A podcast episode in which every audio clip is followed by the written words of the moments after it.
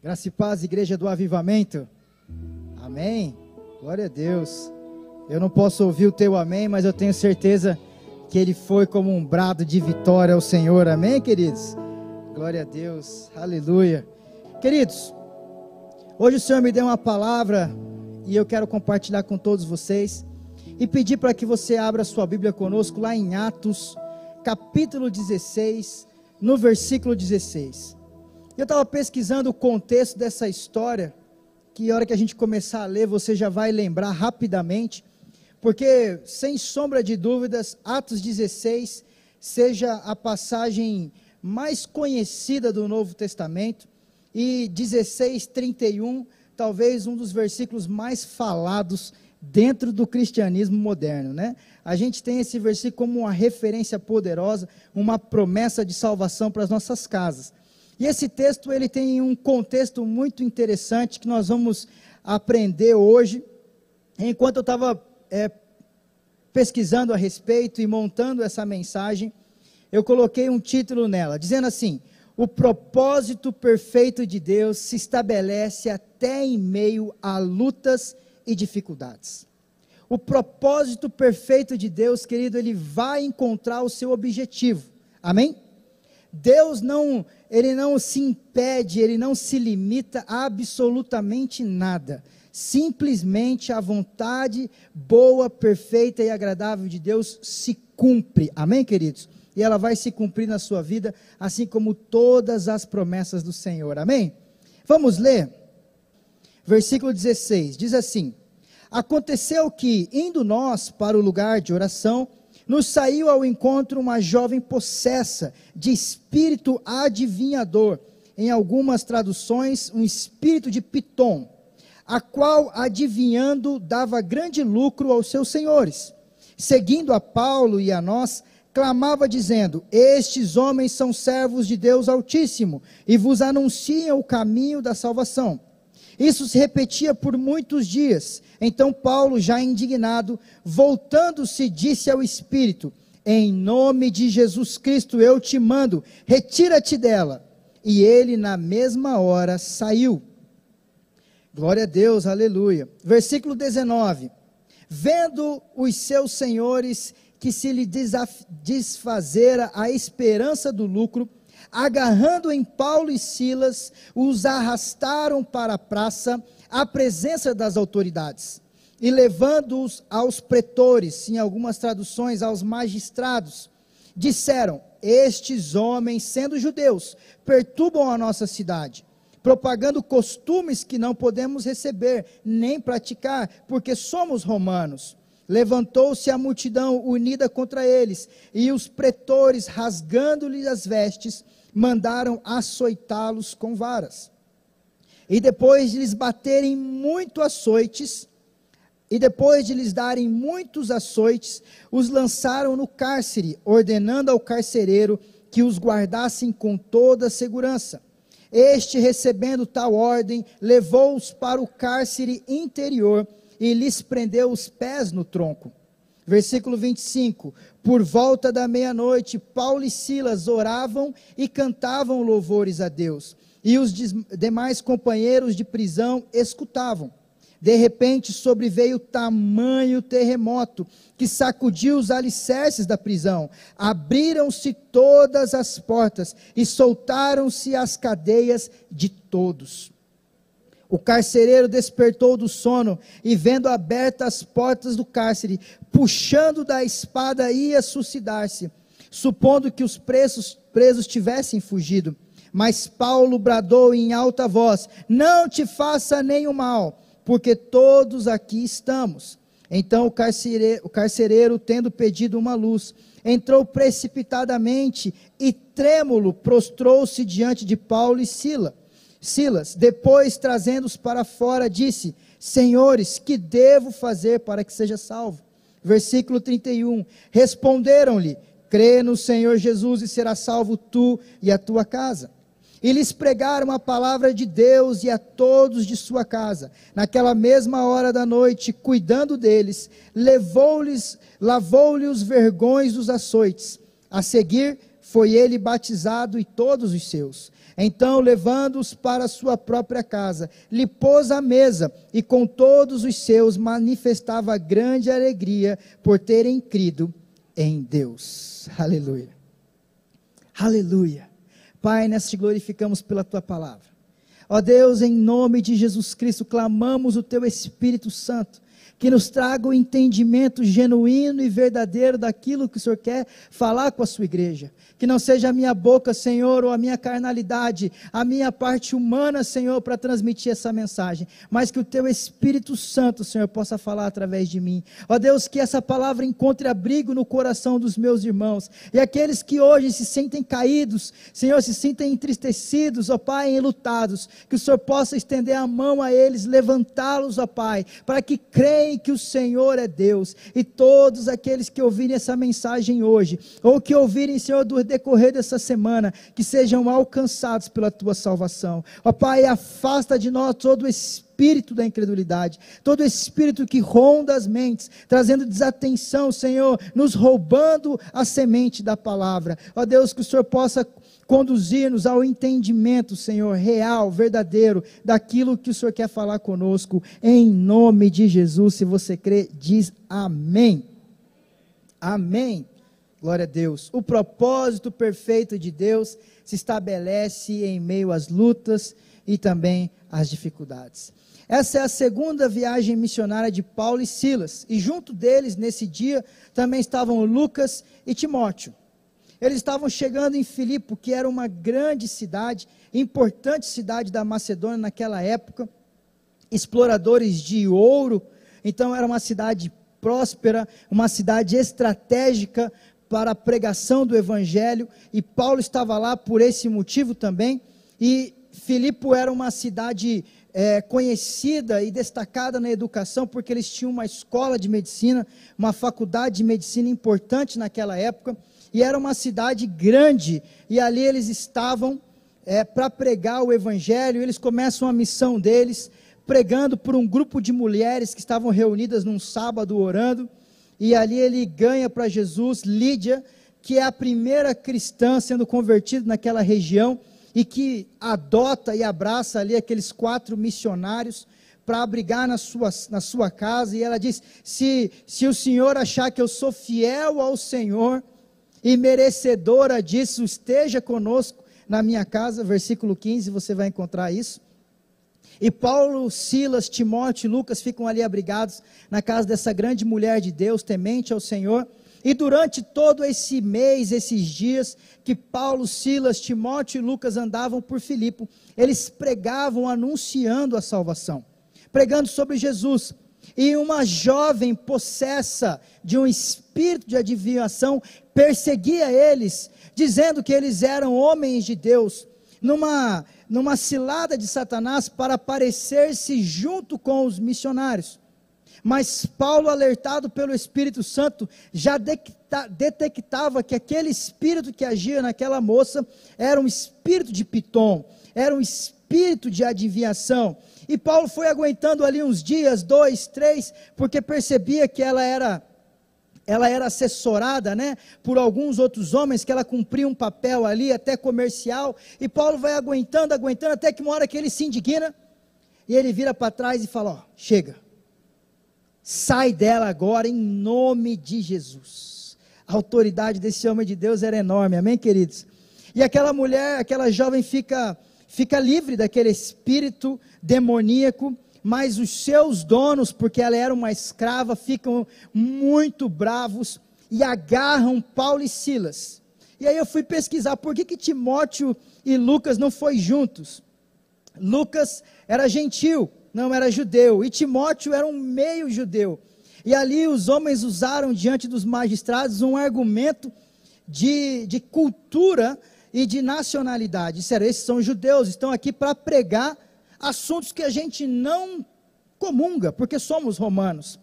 E ali, diante de um julgamento muito mal feito, sem reunir nenhum tipo de prova, simplesmente os dois missionários têm as suas roupas rasgadas e são açoitados de vara em praça pública. E eu vou parar um minutinho aqui só para a gente dizer, queridos, que as dificuldades que nos são impostas, elas fazem parte do plano divino de Deus. E nós vamos ler alguns textos hoje aqui na palavra do Senhor, escrito pelo próprio apóstolo Paulo. E quando você lê as cartas de Paulo às igrejas, e ele fala a respeito de sofrimento físico, ele fala com muita propriedade, porque Paulo sentiu na pele exatamente qual era o sofrimento para nós termos hoje essa igreja estabelecida que nós temos. E muitos cristãos da nossa época não conseguem entender e compreender as dificuldades que nós vivemos. E Paulo vai dizer que elas são apenas dificuldades momentâneas, que não se comparam com a glória vindoura. Quem quer isso diz amém. E Paulo e Silas, dois missionários, homens de Deus tremendos, apanham em praça pública. Você já imaginou isso, igreja? Você aí, como o pastor Paulo falou, né? Charado do apóstolo Paulo. E ainda assim, levantando questionamentos incrédulos diante de Deus, diante das suas dificuldades. Diante do choro que tem sido imposto a nós nesses dias. Não quero desmerecer a dor de ninguém, nem a dificuldade de ninguém, mas eu quero te alertar, querido, que essa dor que você passa hoje, ou esse sofrimento que você vive nessa semana, nesse dia, as lágrimas que você derramou diante do Senhor nesses dias, elas servirão para um futuro glorioso na sua vida e para o cumprimento do propósito de Deus. Amém, igreja? Aleluia, glória a Deus. Estes homens são lançados no cárcere. E aí os magistrados, aqueles pretores, dizem ao carcereiro: Ora, cuida bem desses dois e deixa eles bem presinhos. Eles já estavam açoitados. E eu fui pesquisar sobre o açoite de varas.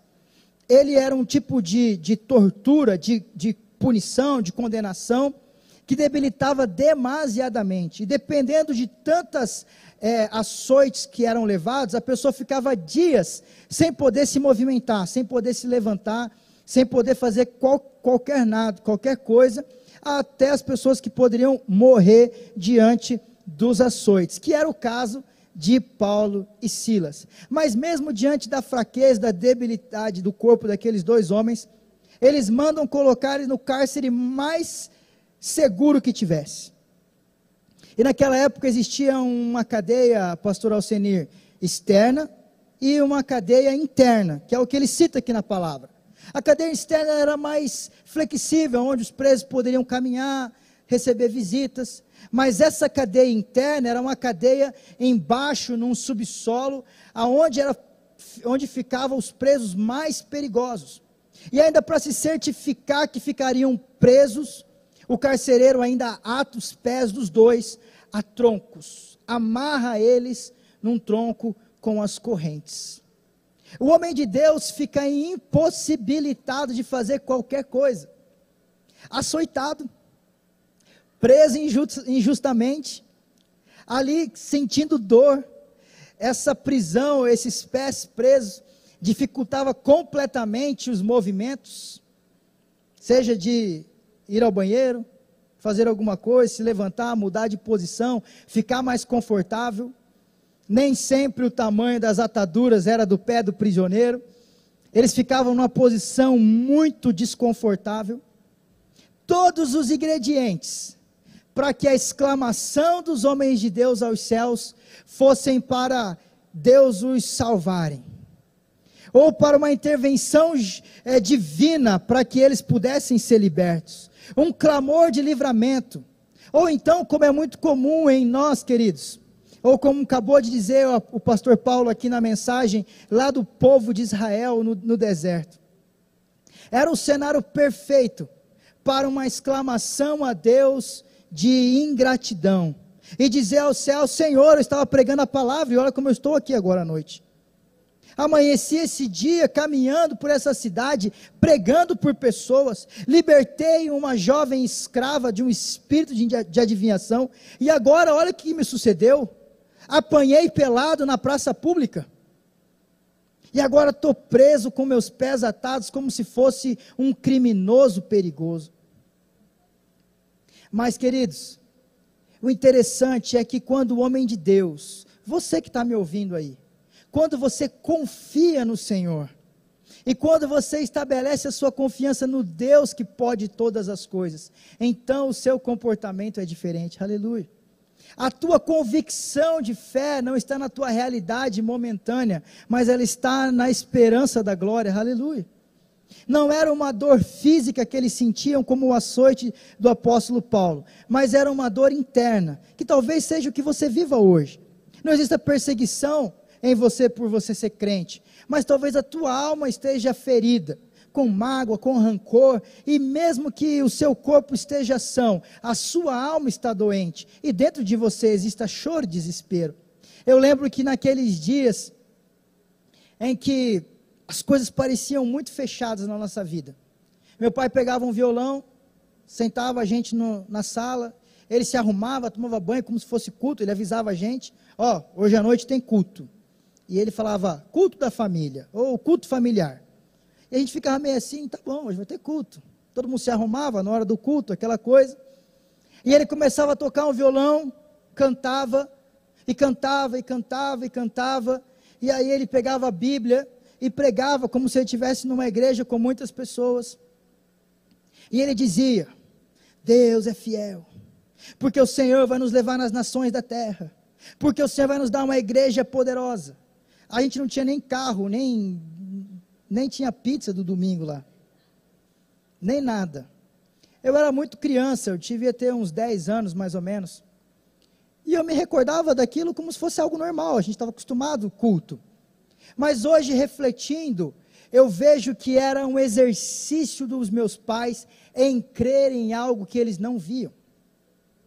Diante da impossibilidade, da dificuldade, da dor, qual tem sido a sua oração diante de Deus? Qual tem sido o seu comportamento diante desse tempo de tanta dificuldade? E eu lembro que depois, com o passar dos anos, o meu pai ministrava muito, ele dizia assim: a principal coisa e talvez a mais difícil que eu aprendi nesse tempo foi a depender de Deus. E a dependência de Deus, querido, é aqui o, o que faz Paulo e Silas adorarem a Deus diante da calamidade. É a dependência do Senhor, independentemente de qual seria a ação de Deus posteriormente. Porque se, sejamos sinceros, meu irmão, se fosse eu, você ou você que está lá em casa assistindo, qual seria a tua oração nesse dia? Ou você nem oraria? Ficaria de braço cruzado, emburrado com Deus, dizendo: Deus não foi justo comigo. Deus falhou comigo. Como a frase célebre do pastor Polaco quando criança: essa vez o diabo está ganhando. Dessa vez Deus não está ganhando, nós estamos perdendo. Naquele dia, Paulo e Silas, depois de recuperarem ali um pouco, né, acordarem dos desmaios, das dores, começarem a se acomodar ali um pouquinho melhor, um olha para a cara do outro e diz: Nós te adoramos, Senhor pelo privilégio de poder falar a tua palavra. Ó oh Deus, seja glorificado o teu nome. Jesus Cristo exaltado. Ó oh, soberano Deus, tu és maravilhoso. Jesus, nós te glorificamos. Obrigado por tudo que nós vivemos nesse dia. Obrigado, Senhor, pela oportunidade que o Senhor nos deu de sermos salvos. Essa dificuldade não vai nos parar. E eles começaram a glorificar e a cantar e a cantar e a cantar. E todos que estavam ali, como um testemunho poderoso, ouviam aqueles dois homens de Deus orando e ficaram escutando. Porque, querido, quando você levantar uma adoração diante de Deus, diante da sua dificuldade, no tempo da sua tristeza, todos que estiverem ao teu redor vão parar para escutar a adoração que você faz ao teu Deus. Quando você ficar murmurando, brigando, chiliquento para lá e para cá, briga com o marido, briga com o chefe, todo mundo é culpado, ninguém vai parar para te escutar. Agora, diante da tua dificuldade, querido, se você levantar suas mãos ao Senhor e adorar a Deus, todo mundo vai parar para escutar quem é esse Deus que está sendo adorado. Aleluia, querido. E aquele dia, o testemunho poderoso daqueles homens, adorando ao Senhor diante da dificuldade. Oh, aleluia. Aleluia. Diante da dificuldade. O milagre vem de forma poderosa. O pastor Paulo acabou de falar aqui, eu tomei posse, queridos. Quem faz milagre é Deus. Quem faz milagre é Deus, ele não está proveniente da mão humana, nem da religião, nem da igreja, nem de governo, nem de nada. Quem faz milagre é Deus. E se nós estivermos submissos à vontade do Senhor, então seremos alcançados pelos milagres. Aleluia! Se você, se você parar para pensar nessa história, ela é a fundação da igreja de Filipe. Esse testemunho é o alicerce da igreja que você vai ver lá na carta aos Filipenses. Uma igreja próspera, pastor Alcenir, que quando Paulo precisou ser socorrido financeiramente, foi a igreja que ajudou o apóstolo Paulo. Porque foi uma igreja fortificada, que viu o próprio líder ser jogado num cárcere injustamente e ser livrado pelo Deus Todo-Poderoso. Aleluia. Olha, é a história da fundação dessa igreja, e nessa história nós podemos ver como Deus é soberano e seus planos são infalíveis. O plano de Deus não falha. Eu quero dizer para você, querido, você pode até falhar. Você pode até se colocar nos buracos da vida, nas quedas, nas vergonhas, mas o plano de Deus que está estabelecido sobre o reino dele nessa terra é infalível. Diga para sua esposa, para os seus filhos, assim, o plano de Deus é infalível. Aleluia. Ele poupou a vida de Paulo e Silas na, na ocasião do tumulto, da tortura e da prisão, porém não os poupou do sofrimento. Apesar disso, os dois missionários entendiam que Deus estava no controle de tudo. E ao invés de questionar o Senhor, eles o adoraram. Qual é o teu entendimento no momento da dor? Muitos estão passando por dores. Nós estamos vivendo luto. Cada dia uma notícia triste. Cada dia uma notícia pior que a outra. Os açoites estão sendo na alma. Pessoas que perderam emprego. Empresários que fecharam suas portas. Gente que morreu. Mas Deus é absoluto sobre todas as coisas, por isso não temas. E não ousemos levantar uma voz de indignação contra o Senhor, de questionamento com Ele que sabe todas as coisas. Aleluia. Aleluia. E de repente, queridos, enquanto eles estavam orando e adorando a Deus de forma maravilhosa, vem um grande terremoto na cadeia todas as cadeias são quebradas. Aleluia. Eu quero dizer para você, quando o poder de Deus vir na sua vida, todo mundo que tiver ao teu redor também vai ser liberto. Quando o Senhor se manifestar na sua vida, quem estiver ao teu redor vai também se beneficiar dessa libertação contra os crentes. Amém. Aleluia. Deus vai se manifestar através de você. E o propósito de Deus naquela noite, querido, Deus faz um rebuliço. Coloca o homem de Deus na prova para trazer salvação a uma família. E aí eu quero dizer para vocês, queridos, plano central de Deus, o propósito do Senhor é estabelecer o reino dele nessa terra, é a edificação da igreja, que é a noiva de Cristo. Nunca perca isso de foco. A igreja não é importante, como esse essa semana foi debatido aí no, no alto clero do nosso judiciário, se a igreja é importante ou não e debatemos liberdade religiosa num país cristão como o Brasil é um absurdo. É uma falta de temor a Deus dos nossos magistrados da Corte Superior. A igreja, a igreja é o propósito de Deus, o estabelecimento dela na terra. É a noiva de Cristo que vai avançar, porque as portas do inferno não vão prosperar contra a igreja, amém, queridos? elas não prosperarão contra a igreja, aleluia. Segundo ponto, o propósito de Deus se estabelece na família. O propósito de Deus é a edificação das casas, queridos. O propósito de Deus estava na salvação da família de Lídia, estava na salvação da família daqueles carcereiros, que seriam usados como sustentação futura da igreja de Cristo. Aleluia, em Filipe. E por fim, a salvação em Cristo Jesus é o propósito central de todas as coisas. Deus se manifesta dos céus, queridos, para que ninguém se perca. Ele entrega Jesus Cristo, seu único filho do unigênito, para morrer na cruz, para me salvar, para que ninguém se perca. E se for preciso trazer a tribulação, a tristeza, para trazer consciência ao homem de Deus, então vai ser dessa forma, porque o plano de Deus vai se estabelecer independente das circunstâncias. Ele vai trazer livramento e salvação, mas isso não vai, não vai nos livrar do sofrimento. Estamos nessa terra no tempo de sofrimento, mas Deus vai estabelecer o seu propósito, querido. Fique em paz enquanto a isso e tenha certeza que as promessas do Senhor vão te alcançar. Naquele momento aflito, desesperado, eu fico imaginando como aquele carcereiro se sentiu, queridos quando ele acorda no meio de um alvoroço, de um terremoto, e que ele percebe que as cadeias estão abertas, ele pensa: se um fugiu, já vou pagar com a minha vida. Então, antes que alguém me condene e me mate, eu mesmo vou me matar. E ele puxa da espada para se ferir, para se suicidar. E Paulo grita lá para ele: Ei, não faça isso. Estamos todos aqui.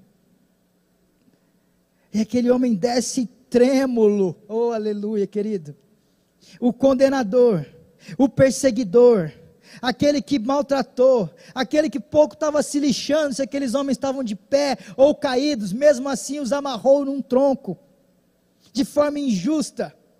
Agora reconhece o poder de Deus sobre eles e se ajoelha diante de Paulo e Silas, de senhores.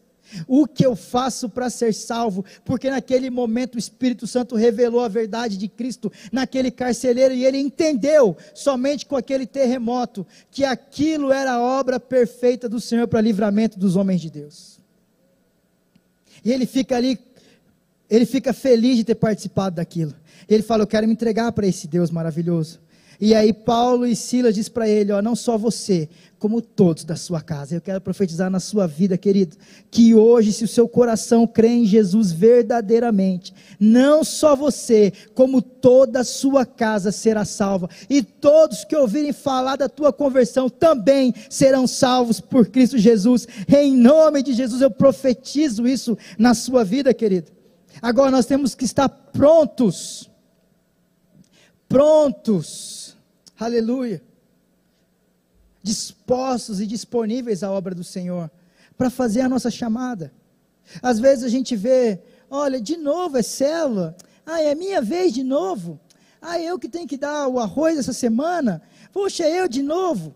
A gente se reduz, a gente encolhe a nossa mão na hora da nossa chamada, de nos desenvolvermos em Deus e na obra do Senhor. Olha o que esses homens fizeram, queridos eles estavam atentos. E ali trouxe salvação. Mais para frente você vai ver que naquela mesma hora, aproveitando aquela oportunidade, eles batizam aquele homem, jantam na casa dele. E o perseguidor agora é um irmão em Cristo Jesus. E o coração do apóstolo Paulo não está com nenhum pingo de raiva daquele carcereiro. Olha que coisa interessante. Quando, aquele, quando nós estamos envolvidos isso me veio aqui agora na minha cabeça. Quando nós estamos fluindo na nossa chamada, queridos, nós não estamos levando é, afronta na nossa carne, nem na nossa alma, porque a gente sabe que a nossa guerra é espiritual. Então, Paulo e Silas não olham aquele carcereiro como um condenador, um, um que vem julgá-lo ou machucá-los, e que a gente teria revanche com esse homem, ou teria condenação para ele, ou algum peso. Não, simplesmente Paulo, Silas pregam, batizam suas famílias e ainda jantam com eles. Aleluia, queridos. Você vai ver os seus opressores se converter a Cristo Jesus. E você vai estar sentado na mesa. Aleluia. Glória a Deus, querido. Consertando os relacionamentos, saindo desse campo tão natural, para a gente entrar num campo espiritual, daquilo que é propósito celestial de Deus. Amém, igreja? Sair desse campo raso para ir para um campo mais maduro tem muita gente que, diante da tristeza, da prisão, da perseguição, ora somente a Deus pelo livramento. Como se Deus fosse obrigado a trazer livramento a mim. Pastor Papi, não podemos orar para que Deus nos livre daquilo que está ruim na nossa vida? Sim, perfeitamente. É evidente que sim.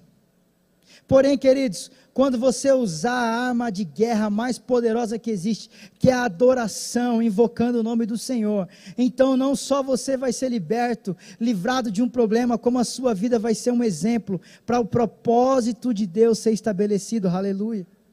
E eu fico muito pensando nisso toda vez que eu leio esse texto, toda vez que eu me encontro com essa passagem. Eu fico pensando por que, que esses homens não oraram a Deus pedindo libertação? Por que, que eles resolveram cantar louvores ao Senhor? Não é tão humano a gente, na hora que está sofrendo, pedir pelo livramento a Deus? Somos crentes, afinal de contas, a gente tem que orar a Jesus por tudo, desde uma dorzinha até uma dor impossível, não é isso que a gente aprende? Mas, queridos, quando nós estamos envolvidos no propósito de Deus, nós saímos um pouco do campo natural, daquilo que nos aflige, para colocar o nosso olho naquilo que é futuro e espiritual. E esse é um tempo de uma igreja amadurecer, a sairmos dos pedidos é, de meninos, para nos entrarmos na adoração profunda ao Senhor, reconhecendo o propósito dele nas nossas vidas. Paulo e Silas nos ensina, nos ensina aqui uma lição maravilhosa, que em Cristo nós somos mais que vencedores, mesmo em meio ao sofrimento. E o sofrimento às vezes é a passagem para isso. Aleluia. O episódio da, da prisão deles, dois, Paulo e Silas, nos fornece uma grande lição sobre qual deve ser nosso comportamento diante do sofrimento. E aí eu quero ler com vocês esse texto que está lá em 2 Coríntios, capítulo 1. E aí, Muriel, eu vou ler na linguagem de hoje, você me perguntou qual que era a linguagem que eu estou é, lendo, mas esse texto em específico eu vou ler rapidamente, aqui nós estamos indo para o final da mensagem. 2 Coríntios 1, 22. Depois leia com bastante calma esse texto. Né? Fica aí a minha sugestão para você meditar nesse texto durante a semana em relação a essa mensagem. Esse texto é posterior a essa experiência que Paulo e Silas viveram. Olha o que ele disse: Eu, Paulo, apóstolo de Cristo Jesus, pela vontade de Deus, escrevo junto com nosso irmão Timóteo esta carta à igreja de Deus que está na cidade de Corinto e também a todo o povo de Deus espalhado por toda a província de Acaia. Que a graça e a paz de Deus, nosso Senhor Jesus Cristo, estejam com vocês. Louvado seja o Deus e Pai do nosso Senhor Jesus Cristo, o Pai bondoso, o Deus que em todos recebem ajuda. Ele nos auxilia em todas as nossas aflições, para podermos ajudar os que têm as mesmas aflições que nós temos. A tua aflição, querido, vai servir para a ajuda de outros. Aleluia. E nós damos aos outros a mesma ajuda que recebemos de Deus. Porque assim como tomamos parte nos muitos sofrimentos de Cristo, assim também por meio dele participamos da sua grande ajuda. Se sofremos, é para que vocês recebam ajuda e salvação. Paulo aqui coloca que o sofrimento dele é para levar salvação a muitas pessoas. Eu quero dizer para você, querido, que as dificuldades que você está levando nesses dias, olha bem para mim aqui. Esse sofrimento que você está levando aí, ele é circunstancial, mas ele é algo poderoso para trazer experiência para a sua vida, e através dessa experiência, Deus vai libertar muitos e vai salvar a muitos. Amém, queridos? É o que Paulo está dizendo. Se somos ajudados, então vocês também são e recebem forças para suportar com paciência os mesmos sofrimentos que nós suportamos. Desse modo, a esperança que temos em vocês está firme, pois sabemos que assim como vocês tomam parte dos nossos sofrimentos, assim também recebem ajuda que Deus dá. Aleluia. Quando nós compartilhamos uns com os outros das nossas cargas, das nossas dificuldades, Deus vai nos dar a ajuda. Aleluia. Irmãos, queremos que saibam das aflições pelas quais passamos na província da Ásia. Os sofrimentos que suportamos foram tão grandes, tão duros, que já não tínhamos mais esperança de escapar com vida de lá. Nós nos sentimos como condenados à morte, morte, mas isso aconteceu para que aprendêssemos a confiar não em nós mesmos, e sim em Deus que ressuscita os mortos. Ele nos salvou e continuará a nos salvar desses terríveis perigos de morte. Sim, nós temos posto nele a nossa esperança, na certeza de que ele continuará a nos salvar Enquanto vocês nos ajudam orando por nós, assim Deus responderá às muitas orações feitas em nosso favor e nos abençoará. E muitos lhe agradecerão as bênçãos que ele nos dará. Aleluia. Aleluia. Leia esse texto até o final, querido. Porque o sofrimento vai trazer um amadurecimento para você, ao ponto de você estar disposto a servir a Deus pela causa dele. No final dessa história, olha que interessante, Paulo e Silas voltam para a cadeia. E aí eu vejo um posicionamento de Paulo muito interessante, que ele volta a estar preso, até para não arrumar um problema para o carcereiro, que agora era um irmão em Cristo. E no outro dia pela manhã, aqueles magistrados, refletindo o que tinham feito, mandam que sejam libertados Paulo e Silas. E uma mensagem para eles em oculto, dizendo: vão embora e não tem mais nenhuma condenação para vocês. Simplesmente vão embora. E Paulo levanta a voz e diz: Não, nós não iremos embora. Nós fomos julgados injustamente, sendo nós cidadãos romanos. Vocês cometeram uma injustiça e nos açoitaram em praça pública. Queremos uma desculpa formal. Queremos que vocês façam isso em público. E aquele terremoto na noite passada fez com que todo mundo ficasse muito assustado. E quando os magistrados ouviram que Paulo e Silas, eles eram romanos, eles ficaram aterrorizados. O poder de Deus bota medo em qualquer um, querido. Aleluia! E o homem de Deus não ficaria sem a sua honra. Aleluia. Então, aqueles magistrados reconheceram as suas falhas e pediram desculpas publicamente a Paulo e Silas pelo equívoco do julgamento deles no dia anterior. Aleluia. Eu quero ler um texto com você que expressa isso, que está lá em 1 Pedro. Vai comigo lá, querida, rapidão, para a gente encerrar essa mensagem. 1 Pedro capítulo 3, versículo 4. Quando você estiver fazendo a vontade de Deus, querido, o teu sofrimento ele vai ser para a glória do Senhor. Aleluia. E se você estiver certo diante de Deus, Ele vai te honrar e ninguém vai trazer escárnio para o nome do Senhor. O homem de Deus pode passar pelo sofrimento, mas não com vergonha. Aleluia. A palavra de Deus e o nome do Senhor não será envergonhado. Pode ser, Pastor Paulo, uma dificuldade financeira, sim. Pode ser um abatimento pelo momento que vivemos, sim. Pode ser uma lágrima nos olhos, sim, mas nunca com vergonha ou omissos, a sairmos com o rabinho entre as pernas, escondidos da cidade de Filipe. Paulo disse: não, porque a vontade de Deus é que nos colocou aqui, e esses homens reconhecerão o poder de Deus, aleluia. Olha o que diz esse texto. Agora eu voltei para a minha versão aqui, Muriel. 1 Pedro 3,14.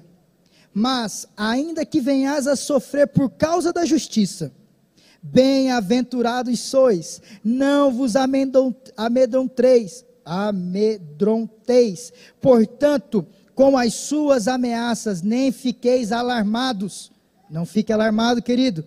Antes, santificai a Cristo como Senhor em vosso coração. Aleluia estando sempre preparados para responder a todo aquele que vos pedir razão da esperança que há em vocês, fazendo todavia com mansidão e temor, com boa consciência, de modo que naquilo que falam contra vós outros, fiquem envergonhados os que difamam o vosso bom procedimento em Cristo. Aleluia porque se for da vontade de Deus, é melhor que sofrais por praticardes o que é bom do que praticando o mal.